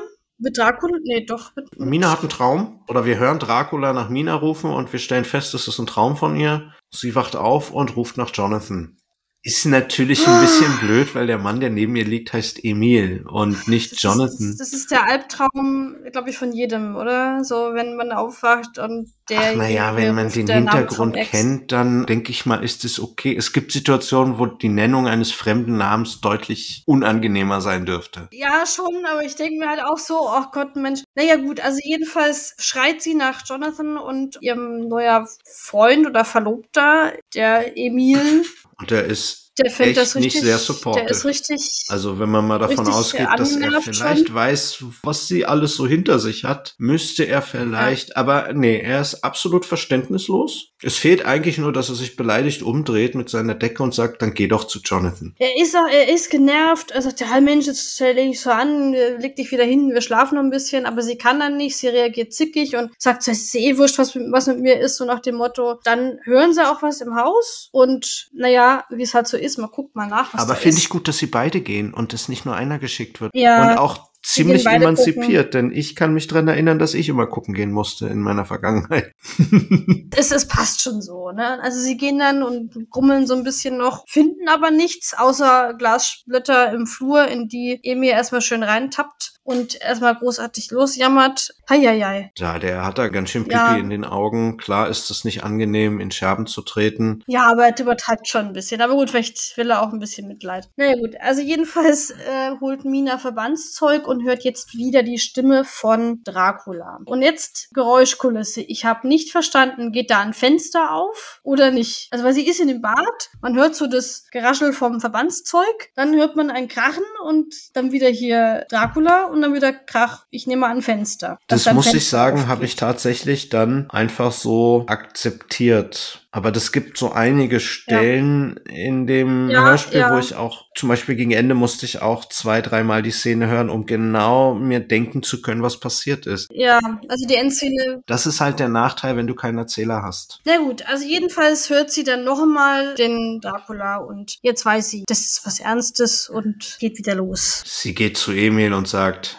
es hat wieder angefangen. Ich glaube, glaub, das sagt sie bei ihr. Ich habe es extra genauso rausgeschrieben, weil es mir aufgefallen ist, es Ja. sind praktisch zwei Szenen hintereinander, dieser One-Liner. Also man muss jetzt auch noch mal allen sagen, dass jetzt hier alles losgeht. Sie sind Genau. wieder da. Nächste Szene tatsächlich schon und wir sind jetzt am nächsten Tag. Also weil das muss ja alles in der, in der Nacht gewesen sein. Wir sind wieder bei Jonathan und dem Arzt und er legt sich auf die Pritsche und macht sich bereit für die Behandlung. So. Mia ist bockig und die ist weggefahren. Also die ist nicht vor Ja, Ort. sie ist wie immer zu einer Freundin gefahren. Das macht man in solchen Situationen. Naja. Jetzt haben wir hier eine kurze Sache, denn es wird ein Karl Landsteiner erwähnt. Mhm. Karl Landsteiner, 14. Juni äh, 1868 bei Wien geboren, 43 in New York verstorben, 1943. Österreich-US-amerikanischer Pathologe und Hämatologe. Der hat das AB0-System der Blutgruppen 1900 entdeckt und hat dafür den Nobelpreis Genau. für Physiologie oder Medizin erhalten. Wieder ein kleiner Ja. Hinweis, denn wir sind jetzt tatsächlich, wenn es so ist, dass sie da in Forschung sind, also wir müssen vor 1900 sein. Aber er sagt ja, er hat es unterteilt. Also er muss das ja schon entdeckt haben. Genau, wollen wir mal einfach davon ausgehen, dass da 1900 die komplette Forschung äh, veröffentlicht, aber Ja. auch so Forscher unter sich, die wissen das ja auch ein bisschen früher. Also bei Jonathan soll ja jetzt das Blut ausgetauscht werden, weil in dem Blut ja scheinbar irgendwas ist, was dir seine Krankheit da verursacht, weil ihm geht's ja nicht so gut. Deshalb auch seine Therapie. Und da legen sie jetzt los. Wird ein Zugang gelegt, so wie ich es mitbekommen habe. Und dann geht's los mit dem Blutaustauschen. Und Jonathan, der da eben so liegt, bekommt jetzt, wie ich es verstanden habe, eine Vision von Mina, wie sie gerade unterwegs ist und den Zug nach Amsterdam nimmt. Und das lässt ihn hochfahren und und jetzt weiß er, oh Gott, die ist in Gefahr. Na, weil er Dracula auch hört in der Szene. Ne, Dracula Und ist will ja sie jetzt da. retten. Genau. Und hier sein Freund, der Bradley, ist ja, oh Gott, nee, komm, das, was ist denn, du hast ja, das bildest den ja noch ein und das stimmt schon so und er muss jetzt was machen. Und jetzt will er losrennen, aber ist noch ein bisschen. Ja, die Rettungsaktion, die ist nicht sehr, Nee. äh, naja, sie beschließen, dass er sich jetzt erstmal ausruht. Jetzt wird erstmal hingelegt und wir sind dann auch schon in der nächsten Szene, weil es ist ja, es sind kurze Szenen tatsächlich jetzt hintereinander. Es wird eingeführt, also in diesem Hörspiel. Und jetzt erleben wir Mina, wie sie einen Brief schreibt, das ist auch schön gemacht. Ja, Tagebuch in dem Fall. Denn wir, wir beide haben ja ans gleiche Hörspiel gedacht dabei, ne? Ja, ich dachte irgendwie so, so schrieb, aber ne, es ist, ist Tagebuch. Sie erzählt da so ein bisschen, ja, jetzt ist sie, ne, was, was hier durch den Kopf geht. Ja, ich musste da an Nebelberg denken, ne? Drei Fragezeichen. Die, die Bob schreibt sein ich Tagebuchfolge. muss- So ein bisschen, ja. Und sie fährt eben nach, Sie oh, fährt fährt durch denn hin? Flandern, ist halt oft in die Richtung Amsterdam unterwegs. Ja, Zu Flandern. Flandern, eine von drei Re Regionen des Königreiches Belgien. Flandern liegt im nördlichen Teil und beheimatet die meist als Flamen bezeichneten niederländischsprachigen Belgier. Alle anderen wohnen Ja. in der zweisprachigen Region Brüssel Hauptstadt oder in der Wallonie. Und die Wallonie ist überwiegend französischsprachig und das ist südlich von Flandern. Und bei Flandern war mir jetzt, ich konnte es jetzt nicht so einordnen, deswegen. Ja, also sie kommt dann eben an in Amsterdam und fragt sich dann an der Universität nach einem Professor Van Helsing durch. Die erste Person, also der Kutscher, der sie verabschiedet, den kennen wir Der sagt mir jetzt, hat mir jetzt Mr. nicht so Torrance. gesagt. in der die drei Folge Hotel Luxury End, diese Mitrate-Folge. In der 129 SMS Ach aus dem ja, Grab ist er okay. Dick Vincent und beim tödlichen Eis Gordon Hoke. Und in den Tony Ballard Mm, ist er Boram, also auch eine wiederkehrende Rolle. Derjenige, Ja. den sie nach Van Helsing fragt, den hast du sicherlich erkannt. Ja, den kenne ich aber auch äh, von ähm, Sherlock Holmes. Genau, da ist er in der Maritimfassung ist er der Lestrat. Pater Brown in der Serie ist er der Pater Brown. Synchronmäßig die Stimme von Michael Douglas, ganz, ganz äh, berühmt. Ja, Was haben wir noch? Ja gut, Gerald Kramer, Folge 12, seltsamer Wecker. Im Bergmonster ist er der Bösewicht Joe Hammond. Er ist Kommissar Nostigen in der Geisterinsel. Und äh, hier schönen Gruß an Moritz. Er ist Mihai Eftimin, der mit seinem Kollegen Radulescu in der flammenden Spur unterwegs ist. Im Namengesicht ist er der Huang Fandong. Hände hoch oder ich mach dich in Stücke. Da spricht er aber unter einem äh, Pseudonym. so toll. Ja, und im Ameisenmensch der Mhm. Gary Malls, Jerry Malls, das ist, glaube ich, der Kustor. Und in Stille Mhm. Nacht, düstere Nacht ist er nochmal der Mr. Nostigen. Ob es jetzt der Kommissar Nostigen Ist ist, aus der Nostigen? Geisterinsel, da erinnere ich mich Ich nicht dran. Die schon. Sonderfolgen, die hat man nicht ganz so oft. Ich glaube schon, dass er das ist. Ich habe die Stimme als Kind geliebt. Die Straße Ja. von San Francisco, da hat Michael Douglas auch mitgespielt. Ja, aber von Helsing, der scheint jetzt nicht so beliebt zu sein bei seinen Kollegen da. Er ist halt schon ziemlich alt und zittrig. Und die haben ihn ja mehr oder weniger in so einer Abstellkammer untergebracht. Das ist sein Büro. Ja, der ist halt da in so einem Kartenraum, wie man ja von der Schule halt kennt, ne, so Materialraum. Und da ist er und pennt da irgendwie oder halt da geschlafen und oder irgendwie, also macht da einen schläfrigen Eindruck. Als Mina ihn aufsucht, zuvor hören wir nochmal Dracula und sie versucht halt mit ihm, mit, sucht halt mit so einem Mantra ihn aus ihrem Kopf zu bringen, was sie nicht ganz schafft. Jedenfalls macht es den Anschein, als würde Van Helsing sie nicht erkennen, aber das tut er dann doch. Er zitiert sie an die Tafel, wie man es halt so macht als äh, Professor und malt drei Kreise an die Tafel. Und sie soll ihm erklären, was sie darauf sieht. Weil sie jetzt die ganze Ja. Reise da hinter sich hat und all diese Sachen und den ganzen Schrecken, der da vor ihr ist und diese ganze Panik, gibt sie auf und will gehen. Ja, ja, nee.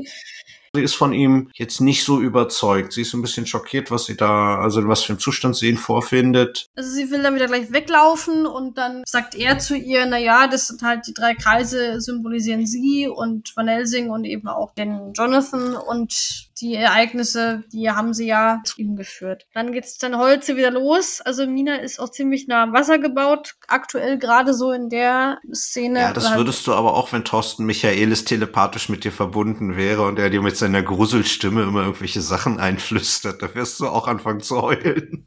Wenn er mir im Traum würde ich auch, glaube ich, heulen. Ja, da hast du schon recht. Ich tue ihr jetzt Unrecht, ne? aber sie knickt dann doch ein und geht dann mit ihm mit. Und dann geht es auch gleich weiter in einer anderen Szene. Es kommt eine Trennermusik und sie sind in der Wohnung oder im Haus von Van Helsing. Und dort wird eben Also ein bisschen Infodumping, ne? erzählt sie einfach, was los ist bei sich und dass sie und Jonathan sich getrennt haben. Ja, dass Dracula und er, so der Van Helsing sagt, na ja, Dracula ist scheinbar Ja, doch der nicht ist ja alle verarscht worden. Wie wir geglaubt haben. War alles für die Katz sozusagen, was da im Vorfeld war. Und jetzt wird noch gesagt, dass die beiden einen Sohn hatten, eben diesen Quincy, den wir ja vorhin schon erwähnt hatten, der aber ertrunken ist, als er vier Jahre alt war. Angeblich, das weiß Ja, man nicht ist so im ganz. Urlaub weil, ertrunken. ne, In Klammern das- denkt sie. ja, Er ist einfach weg gewesen. der taucht bestimmt nochmal auf. Davon könnte man ausgehen, ja. Also davon gehe ich sehr stark aus. Ja, jetzt ist es im Prinzip so, dass er, dass der Van Helsing mitkommt und da ist ja auch so eine Szene, wo er eben Alkohol trinkt oder will trinken und dann So ein Theoden-Moment. ja, Dann will er sich den Geneva kippen und sie meckert und er schmeißt die Flasche einfach weg und ist plötzlich wie ausgetauscht. ich finde ihn aber auch echt gut gemacht. Ist ein super Charakter. Der ist auch gut gesprochen, Geschichte. also Douglas Welbert macht das super. Da wollen wir gar nichts sagen, der ist super, der, der Mann.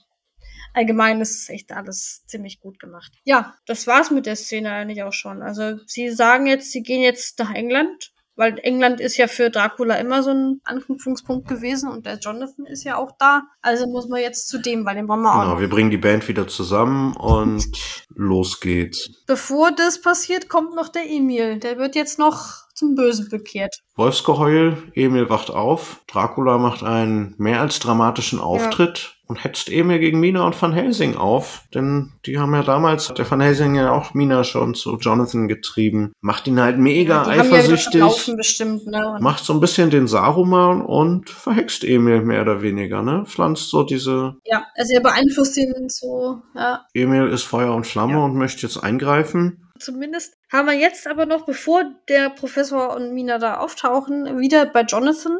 Und oh Wunder, die Amy ist wieder da. wieder also sie hat sich doch wieder beruhigt.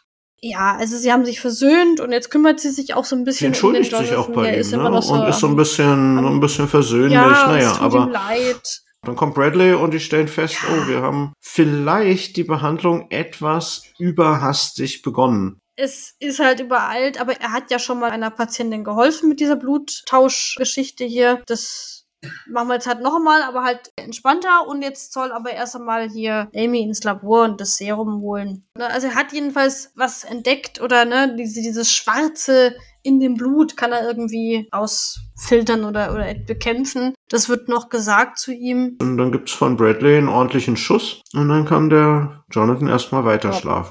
Wollen ja nächsten Tag weitermachen. Ja, aber er- es kommt denn dazu, weil die Amy muss ja das Zeug erst holen, weil das hat er ja im Labor vergessen, der Schussel.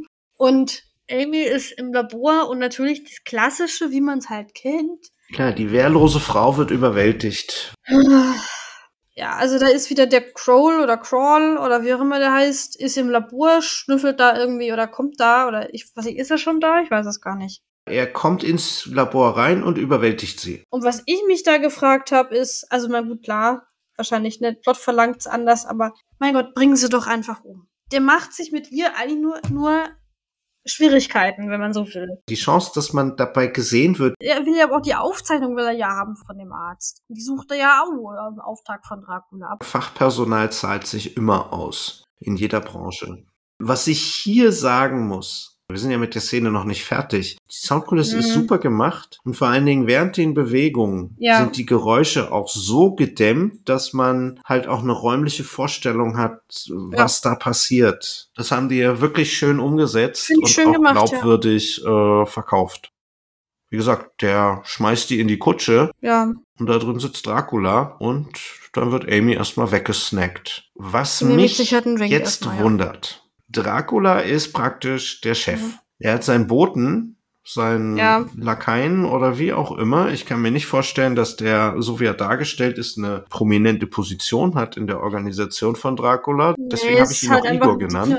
Er ist halt so ein typischer äh, Handlanger. Der soll da rein und das Serum holen. Jetzt kommt er wieder, bringt das Serum ohne die Unterlagen und eine Frau. Ist das Serum nur Mhm. weg, könnte man sich da oben fragen, wo ist das Serum hin? Aber ist das Serum und die Frau weg, dann wissen alle, Mhm. okay, hier ist was passiert. Aber der schmeißt die in die Kutsche und Dracula, Ja. Auch cool, Snack. Also ein Solo Morasso hätte das hinterfragt. Ja, der hätte den erstmal zusammengeschissen, was das eigentlich jetzt soll, warum. Damit möchte ich das Ganze auch abschließen, weil es ist auch äh, Plotvehikel. Sonst Ja. würde das Ganze auch nicht so funktionieren. Ich finde, also jetzt aus Autorensicht, der Plot muss jetzt so sein und es muss man jetzt alles so machen. Es ist kollidiert ein bisschen mit dem Charakter des bösen Masterminds. Ja, schon. Und jetzt sind wir auch schon, ich glaube, am, an einem nächsten Tag. Also, weil, ne, es ist jetzt Tag. Mina und Professor Van Helsing laufen da auf Anraten der Zimmerwirtin von Jonathan zum Haus von Bradley, weil, naja, das ist halt hier ein alter Freund, Studienfreund. Und jetzt macht er die Tür auf und jetzt weiß auch Van Helsing, oh Gott, wir sind richtig, weil der Bradley ist total aufgelöst. Frauchen ist weg und jetzt ist mal aufgelöst und oh Gott. Ja, und sie wollen mit Jonathan sprechen und das machen sie dann auch, wobei sich ja hier äh, Mina wieder so, hm, nein, also gehen sie vor und na und hm, und will irgendwie nicht so ganz, was ich ja verstehen kann. Er sagt so, ey, jetzt reißt euch mal am Riemen hier, wir haben ja, hier ein gemeinsames Ziel oder einen gemeinsamen Gegner. So, und dann genau. fangen sie an, sich zu beraten. Also alles easy. Es muss ja auch so sein. Es ist schon gut, dass er sagt, jetzt Mensch, Leute, jetzt habt euch nicht so, stellt euch nicht so an, jetzt müssen wir halt mal wieder zusammenarbeiten. Und jetzt wird auch klar, dass ja, dass dieses plötzliche Aufsuchen von Jonathan, das finden sie nämlich jetzt auch raus, indem sie das Ganze zusammenlegen. Ne? Also das analysieren sie jetzt halt, was da so passiert ist die letzte Zeit. Und dass das auch kein Zufall ist, dass der jetzt gerade hierher kommt und die Therapie will. Er wurde von Dracula auch beeinflusst. Von Dracula beeinflusst. Naja, der Professor, der ja. macht ja erstmal so eine kleine Deduktionsrunde. Er erklärt den Haker, du bist nur ein Forschungsobjekt. Ja. Damit hat er das gleiche Schicksal wie der Rocket Raccoon. Mhm. Wir erfahren, dass Bradley Ryan weiter ist als der Landsteiner in den Forschungen, was die Blutgruppen angeht. Daraus mhm. äh, folgert halt der Professor, dass diese Ergebnisse wertvoll für Wissenschaft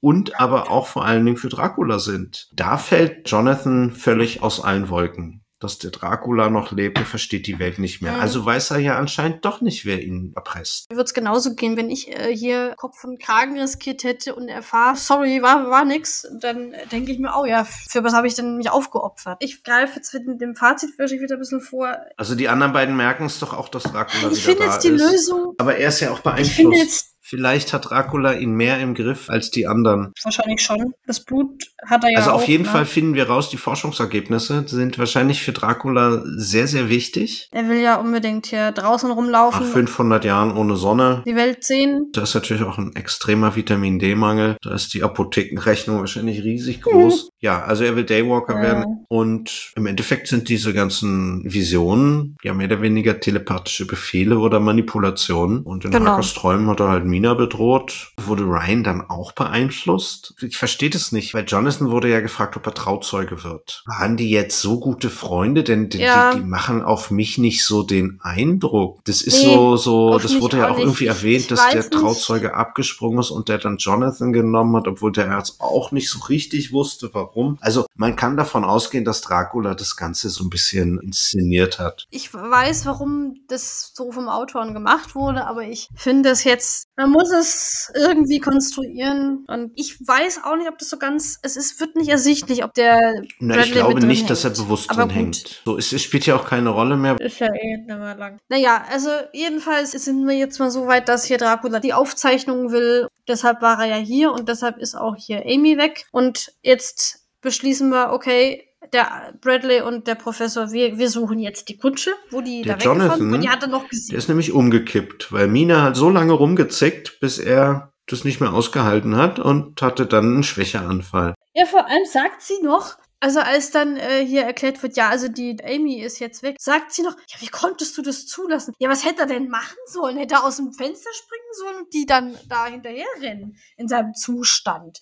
Also als wenn das jetzt seine Schuld wäre. Ja, es ist schon irgendwo seine Schuld, aber auch irgendwo. Wollen wir es nicht. einfach auf die angespannte Gesamtsituation schieben, dass sie ein bisschen, dass sie ein bisschen reizbar ist. Also mich hat sie schon, also da dachte ich mir, Mädel, jetzt. Es wird ja nachher recht gut in Worte gefasst, wie man sie charakterisieren kann. Ja, jedenfalls ist es, also er bricht zusammen und Mina soll auf ihn aufpassen, was ja auch nicht so ganz passt. Ihr kann man es halt auch nicht wirklich recht machen, ne? Ja, sie ist ein bisschen anstrengend auch, finde ich. Aber man darf ja auch nicht vergessen, dass sie ja einiges äh, durchgemacht hat. Ja, wahrscheinlich liegt es daran. Also, wir sind jetzt auf dem Weg zur Suche. Ne, es wird noch so, wenn wir jetzt, wir sind bestimmt in vier, fünf Stunden, wenn es dunkel ist, sind wir wieder da. Das stimmt sowieso nie. Man muss ja irgendeine Zeit sagen, damit die anderen nicht nervös werden. Ryan und Van Helsing haben in der ganzen Stadt gesucht, also machen sich auf Ja. als letzte Möglichkeit zu einem Wanderzirkus, denn dort kann sich ein Buckliger natürlich am allerbesten unter dem Zirkusvolk verstecken. Die kommen an, zack, schwarze Kutsche, Wappen an der Tür, zwei ineinander geschlungene Drachen, machen die Tür auf, finden frisches Blut und Amys Haarnadel. Ja, wunderbar. Und man, man ist, wir sind in der Kutsche und jetzt kommt der auch gleich und sie machen die Tür zu. Sie bleiben in der Kutsche und der Kroll fährt einfach los. Also der guckt nicht mal Er nach. sagt ja auch irgendwie was von wegen hier Mädels oder Mädel kommen, wir müssen jetzt zum Grafen. das ist nicht so ganz ersichtlich. Aber wir erinnern uns ja mal an die Kutsche. Es ist in der Regel jetzt nicht üblich, dass Fahrgäste auf dem Kutschbock mitgefahren sind. Also warum wurde jetzt der Kutscheninnenraum Nee. nicht genutzt? Ja, ich finde jetzt die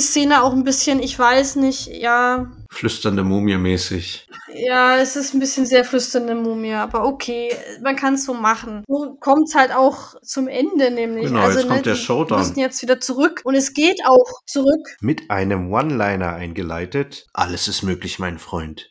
Vielleicht sogar eine Fahrt zu unserer eigenen Beerdigung. Also die One-Liner hatten sie dieses Mal echt drauf. Also jeder irgendwas. Ich fand's trotzdem irgendwie cool. Es hat gepasst, ja. Aber das ist ja nicht mal seine beste Line im ganzen Hörspiel. Szenenwechsel, mal wieder. Und wir sind wieder bei Mina und Jonathan und die beiden gehen sich so ein bisschen gegenseitig an. Ja, die machen, was sie am besten können. Ja. Sie zanken. Aber ich fand den Dialog ein bisschen aufgesetzt. So würde, würde ich, wenn ich noch nie geschrieben habe, einen Dialog schreiben, wo sich zwei streiten. Ich habe das stichwortartig zusammengefasst, die Szene, Lies und ich vor. lese vor. Mina wacht auf. J hat sie beobachtet. Sie fangen an zu zanken. Sie verdächtigt ihn, Bradley hintergangen zu haben. Er verfällt in Selbstmitleid. Er ist wirklich jämmerlich und sie voll gemein. Sagt ihm sogar, dass sie einen neuen hat. Ja, Das so, so, ja, ich bin doch eh mit Ja. jemand anders so. Und sie beschreibt diese Dreiergruppe aus ihrer Sicht mhm. ein Kranker, ein sich selbst überschätzender Alkoholiker und eine manisch-depressive. ja, und jetzt wird noch gesagt, dass sie ja immer wegrennen kann, am besten. Ne? Das ist ja so das, was sie am besten konnte. Ja, sagt Jonathan, ja. Jetzt hört, äh, hören sie was und Jonathan meint, oh, jetzt die beiden kommen ja wieder zurück. Und Mina sagt, Sie ja, nee, schon wieder, genau. Die kommen nicht, das ist wer anders. Das glaubst du nur du, dass die kommen, so nach dem Motto, ja nein, das ist im Labor. Und jetzt gehen sie dann halt los und dann äh, kommt er mit, er will mit und dann sagt sie, ja, dann wird es noch länger dauern. Also sie ist nur am Rumzicken die ganze Zeit, obwohl jetzt immer irgendwas ist Sie ist so eine richtige ne? Plotbremse. Aber der Regisseur möchte, dass wir da gucken gehen, sonst geht die Ja. Geschichte nicht weiter. Na und? Da müssen die Leute halt warten. Und jetzt kommt eine Szene, die Ja.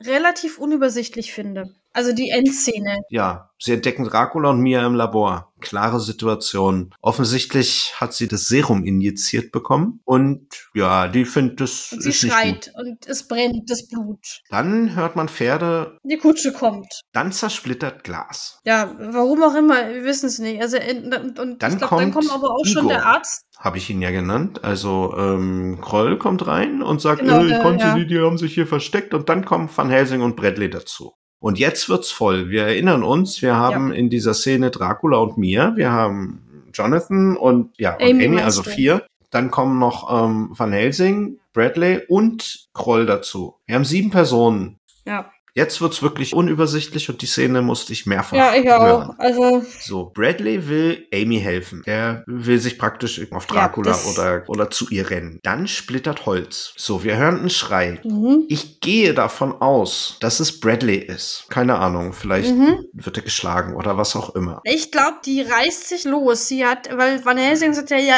äh, sie ist verwandelt zum Vampir. Das hat jetzt keinen Sinn mehr, so nach dem Motto. Und ich glaube, sie fällt, also Amy fällt den Bradley an. Zumindest klingt es so. Dann wird Amy von Ja, Van Helsing mit seinem Kreuz getötet. Und Ja.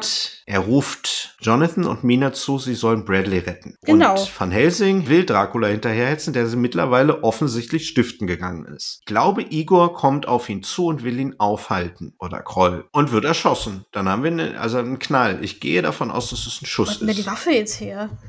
Das wissen wir ja bei Van Helsing nicht, aber wir wissen ja, dass Universitätsprofessoren auch Feuerwaffen mit sich tragen. Und auch Indiana Jones hat ja auch so eine Szene, wo der Schwertmann auf ihn zugerannt kommt und er nur seine Waffe zieht. Und äh, Und, und jetzt? Aber ich habe hier auch nebengeschrieben, Szene unklar, was ist mit Igor, wo ist der hin? Nach mehrfachem Hören, nach mehrfachem Hören habe ich kapiert, dass er von Helsing aufhalten will und abgeknallt wird. So, es brennt aber auch schon. Also es ist wirklich, das Haus brennt. Jetzt frage ich mich, warum brennt ja, eben, das Haus? warum brennt dieses Haus? Das habe ich nicht verstanden. Vielleicht ist ja eine Öllampe kaputt gegangen.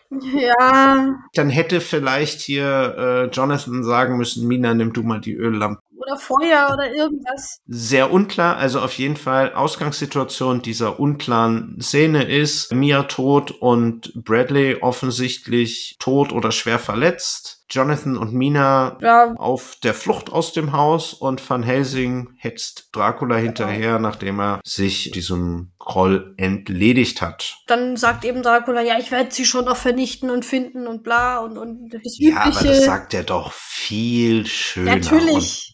Ich zitiere das mal, ich krieg's wahrscheinlich nicht annähernd so gut hin, aber ich versuch's einfach mal. Van Helsing ruft Dracula stehen bleiben und dann sagt Dracula, ich gebe Ihnen hier und jetzt ein Versprechen, Van Helsing.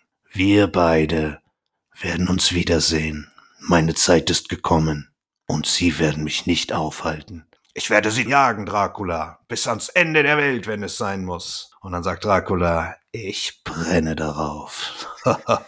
Ich fand das Ja, klasse. vermutlich auch. Wobei es ja noch nicht das Ende ist, aber so ein super Ende des Showdowns, wo halt der Naja. Bösewicht abhauen kann. Ja, ich fand das super gesprochen von Michael. Ist es auch. Da ist er auch richtig böse. Naja, und dann ist er weg und Van Helsing kriegt dann einen Hustenanfall, der kann nicht mehr. Das ist so seine ganze, Ja. ne, seine ganze innere Kraft ist jetzt Es- praktisch weg. Dracula ist weg, Haus brennt ab. Bradley ist tot, Aufzeichnung auch. Und dann sind sie da halt, stehen halt draußen und gucken das Haus halt an. Bradley tot, Amy tot, Haus brennt. Ja, ich habe hier. Bradley ist im Haus verbrannt aus einer Aufzeichnung. Das finden alle irgendwie voll toll, dass die Aufzeichnungen weg sind und der Tod von den zwei Personen, die Harker kennt, die interessiert sich da keiner. Aber Van Helsing ist kampfbereit. Ja. Also der zeigt sich richtig. Der sagt, kommt Leute, So, ja. das ziehen wir weg. So, und jetzt? Und jetzt kommt der Epilog und ich muss sagen, als ich das gehört habe, dachte ich mir, wie geil. Was haben sie denn hier noch aus dem Ärmel geschüttelt? Ja. Denn wir hören jemanden die Straße langlaufen und ein Auto kommt angefahren. Ja.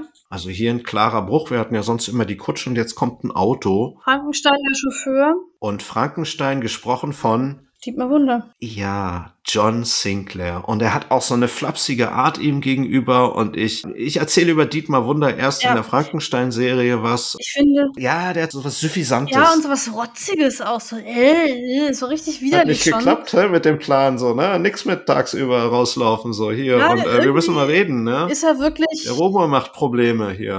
Genau, wer sind da jetzt, gibt's er, er irgendwas. fragt dann auch, ja, wer sind jetzt die da auf, die aufmachen, die haben die Ärger gemacht oder so. Und er, er steigt, also Dracula steigt ein und sagt, ja, die werden sie schon kennenlernen. Und jetzt nehmen wir mal jemand mit und wir fahren danach, suchen wir eine Patientin auf von dem Doktor da. Sie fahren und dann meint er, hier halten Sie noch mal an der Ecke an. So. Und das macht er auch, ganz der brave Lakai, der Frankenstein. Und der Emil Rushford taucht auf und wird, steigt ein. Und jetzt, jetzt kann es losgehen. Jetzt gehen wir die Patienten suchen. Der hat, der hat gekiebitzt, ne? Der hat Mina und Jonathan Arm in Arm gesehen, da beim brennenden Jetzt Haus. Und jetzt, jetzt will er für Dracula töten, schließt sich Ja, ihm jetzt an. ist, jetzt ist Ende. fahren jetzt los und Abspann geht los. Ja. Findest du, dass der Sound des Autos zu der Zeit passt? Nee. Ich habe es mir mehrfach Ich finde, das angehört. klingt wie so ein Laster oder so, ein- so ein. Also vom Motor her fand ich den Sound schon angemessen. Ja. Ich denke, so die Innenraumgeräusche, das Türenklappern war mir zu modern. Ich hatte das Auto viel mehr geflasht, also viel mehr überrascht, weil es ja noch gar nicht so in die, Ja. also so, so nicht, nicht normal ist in dieser Zeit. Aber es hat dann auch schon wieder gepasst und ich habe mir da auch so ein ganz elegantes Auto, also so, so richtig extravagant zu der Zeit, weil es ist ja so ein Geheimbund, ne? Ja. Ist ein schönes Ende. Es macht auch so ein bisschen neugierig, zumindest mir ging's so.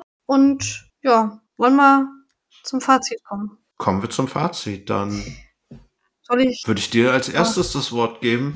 Also ich muss, also ich habe ja nie von dieser ganzen maritimen Kosmos-Geschichte gehört, noch nichts davon. Und das war mein allererstes Hörspiel jetzt. Und ich habe die ganze Zeit extreme Faith von Helsing-Vibes. Also die ganze Zeit. Ich habe dieses Wegen der Sprecher oder wegen der Machart? Wegen der Sprecher und auch wegen dem Stil. Also dem Stil vom Erzählen der Geschichte und auch von den Geräuschen. Ja, wobei, ne, also Faith spielt ja in unserer Zeit oder in der modernen Zeit. Aber auch vom Stil. Also wir haben hier Prolog, wir haben einen Hauptteil, wir haben den Epilog, wo doch mal schön hier aufgebaut wird, die Spannung fürs nächste Mal, die Erzählart, die Machart von dem ganzen Ding. Wer das jetzt mag und wem das gefallen hat, der wird auch Faith mögen, garantiere ich. Ich fand ich will jetzt nicht böse sein und nicht, nicht schlecht drüber reden. Ich fand es für den Anfang ein wirklich gutes Hörspiel. Ich will jetzt auch gar nicht so die Qualität bemängeln, weil da gibt's nichts zu bemängeln. Die ist wirklich toll gemacht, bis auf diese paar unübersichtlichen Szenen, wo wir jetzt mal gesprochen hatten. Gerade die Endszene, die war ein bisschen unübersichtlich. Da hätte es vielleicht gut getan, wenn das ein Erzähler gehabt hätte oder jemand, der da ein bisschen was zu gesagt hätte. Aber gut, das gibt's ja hier nicht. Na, vielleicht wie bei Sinclair. Aber so eine richtige Perspektive gibt's ja hier irgendwie nicht. Aber das ist der Kompromiss, wenn du ohne Erzähler Genau. arbeitest. Bis auf wenige Stellen fehlt mir der Erzähler überhaupt. Nee, es ist gut, ist gut gemacht. Allerdings wäre es ja dann Lutz Mackenzie und das wäre einfach super gewesen. Das stimmt schon, ne? so eine Off-Stimme. Ja, also ich bin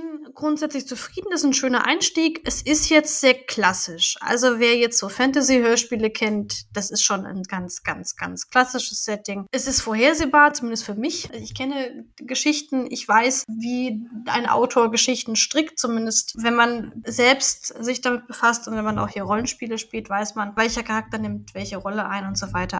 Wie gesagt, ich finde es gut. Es ist ein gut gemachtes Hörspiel, eine schöne Einstiegsgeschichte, ganz klassisch. Wir haben die Charaktervorstellung und sonst was. Mir war der Fokus ein bisschen zu stark auf dem Van Helsing. Also das ist ja so der Allrounder, der kann ja alles. Ich gehe von aus, ich hoffe fast schon, dass er aus Plotgründen irgendwann stirbt. Die anderen machen mir ein bisschen zu wenig, sind so ein bisschen Mitläufer. Es ist wie Dumbledore, der muss auch irgendwann, weil sonst geht das nicht weiter. Aus Plotgründen. Er ist ja der, der Mentor. Der ja. Mentorcharakter muss irgendwann weg. Zumindest dann, wenn die Leute, wenn, wenn die anderen genug wissen. Fand es ein bisschen schade, dass es so vorhersehbar war, aber da bin ich wahrscheinlich auch ich ein bisschen vorgeschädigt durch Pen and Paper und durch Bücher und das Selbstschreiben. Mal gucken, wie es weitergeht.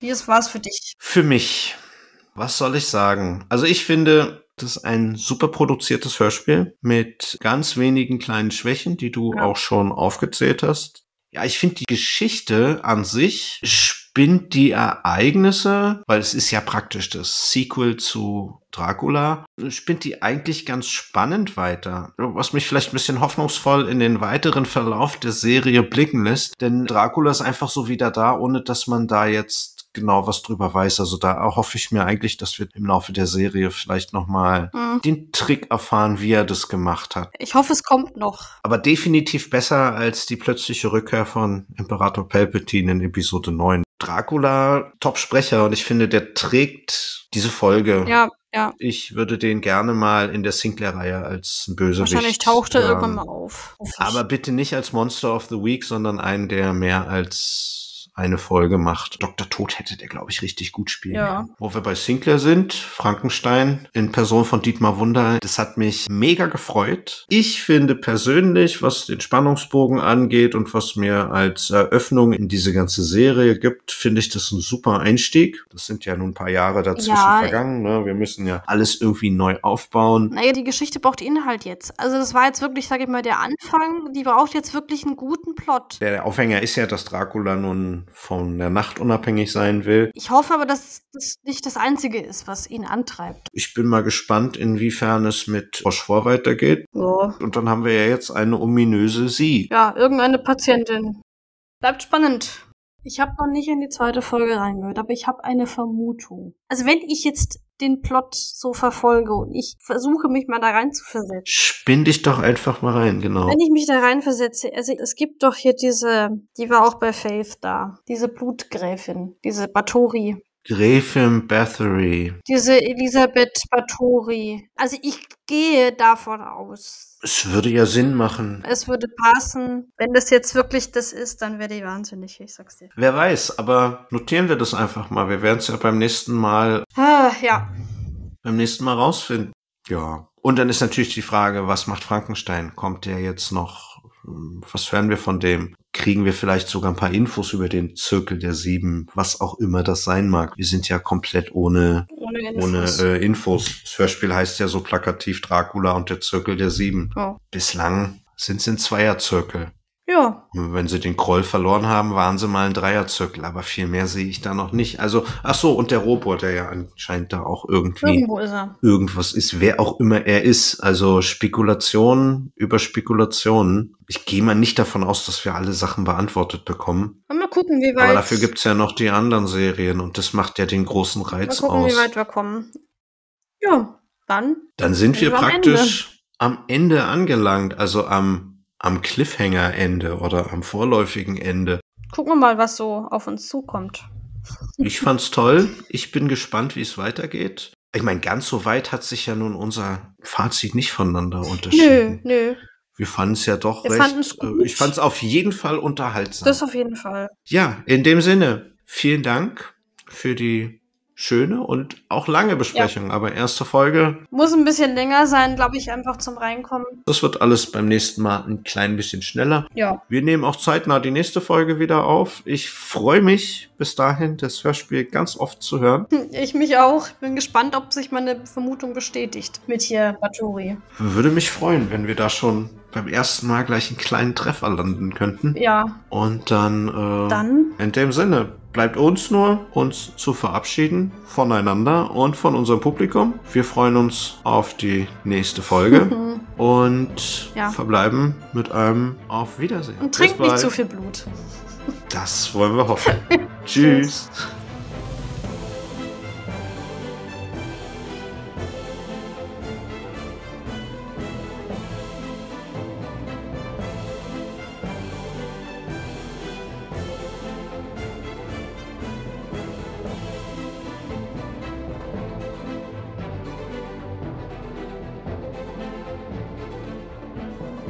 Couchfesseln ist ein Hobbyprojekt und steht in keinem Zusammenhang mit dem Label Maritim. Die Links zu unseren Social Media Accounts findet ihr in den Show Notes. Wir freuen uns über jeden Follower und jede gute Bewertung. Wir bedanken uns bei Kraft für das tolle Folgencover. Die Couchfesseln sind Franzi, Julia, Bina, Moritz, Stefan und Dirk. Intro, Einsprecher und Abspann gesprochen von Anne.